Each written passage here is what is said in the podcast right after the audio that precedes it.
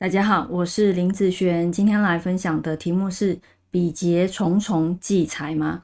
好，我们先来看看这个八字哦，这个是出生时间年月日时哈。我们来看哦，大家很喜欢找比劫是不是过重？以这个八字来讲，比劫是它的土。我们来看有几个土，一二三四。对于这个八字的土而言，很多人会觉得它过重了。好，过重呢？他就容易忌财，为什么忌财？因为五行生克的关系，比劫会去克财。那这个财被克了，你觉得这个财会好过吗？好，当然就不好过。所以很多人会讲啊，你的八字比劫太过重的时候，对于你的财是很不利的啊。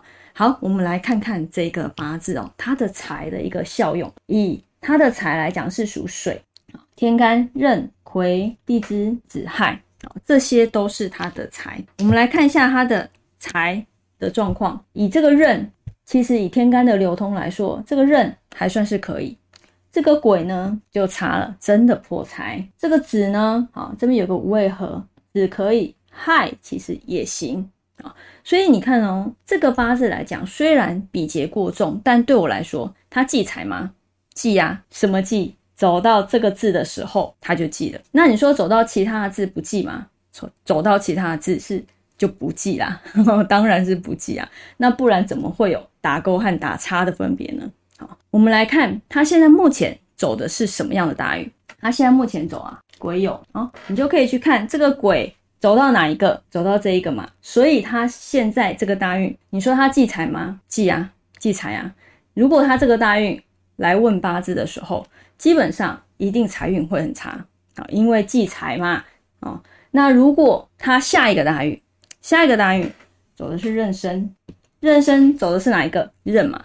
那他忌财吗？对我来讲，他就不忌财喽，啊，他就不忌财喽，啊，所以要看他走什么样的字，而不是只判断一个他的比劫旺，他的财就差，不见得，好，不见得。对于我来讲，你看这么多，只有走到这个差的时候。